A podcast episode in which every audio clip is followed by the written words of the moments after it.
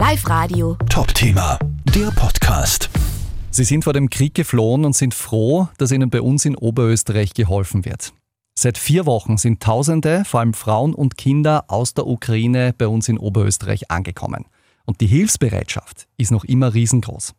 Schüler der Handelsakademie Auhof helfen zum Beispiel regelmäßig als Freiwillige bei einer großen Sammelstelle in Linz. Wir haben Kleidung sortiert, Schuhe sortiert, Babykleidung zum Beispiel, alles mögliche. Einfach, wo wir helfen am Kindern, das haben wir gemacht. Wir versuchen so sozial zu sein wie möglich und einfach in der Krise jetzt zu helfen. Vor allem, wenn so ganz, ganz kleine Kinder kommen, dann, dann hat man so Mitleid mit denen. Und vor allem in der Ecke von den Babys, sage ich mal, das sind auch so Spielzeuge und so. Und dann holen sie sich die, diese Spiele und freuen sich voll lachen das ist dann schön zum Anschauen auf jeden Ja, Fall. da gibt es sicher viele schöne Momente. Seit Wochen im Dauereinsatz ist auch Thomas Brunner aus St. Florian. Er hat eine große Hilfsinitiative ins Leben gerufen.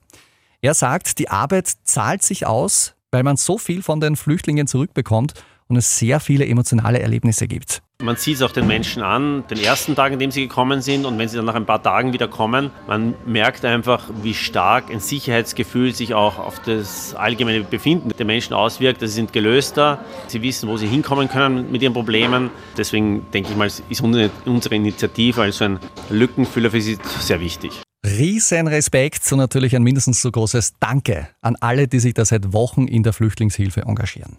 Wenn ihr auch helfen wollt, Wohnraum habt für Flüchtlinge zum Beispiel oder wenn ihr einfach nur etwas spenden wollt von eurer Kohle, alle Infos gibt's hier bei uns im Netz auf liveradio.at. Live Radio. Top-Thema, der Podcast.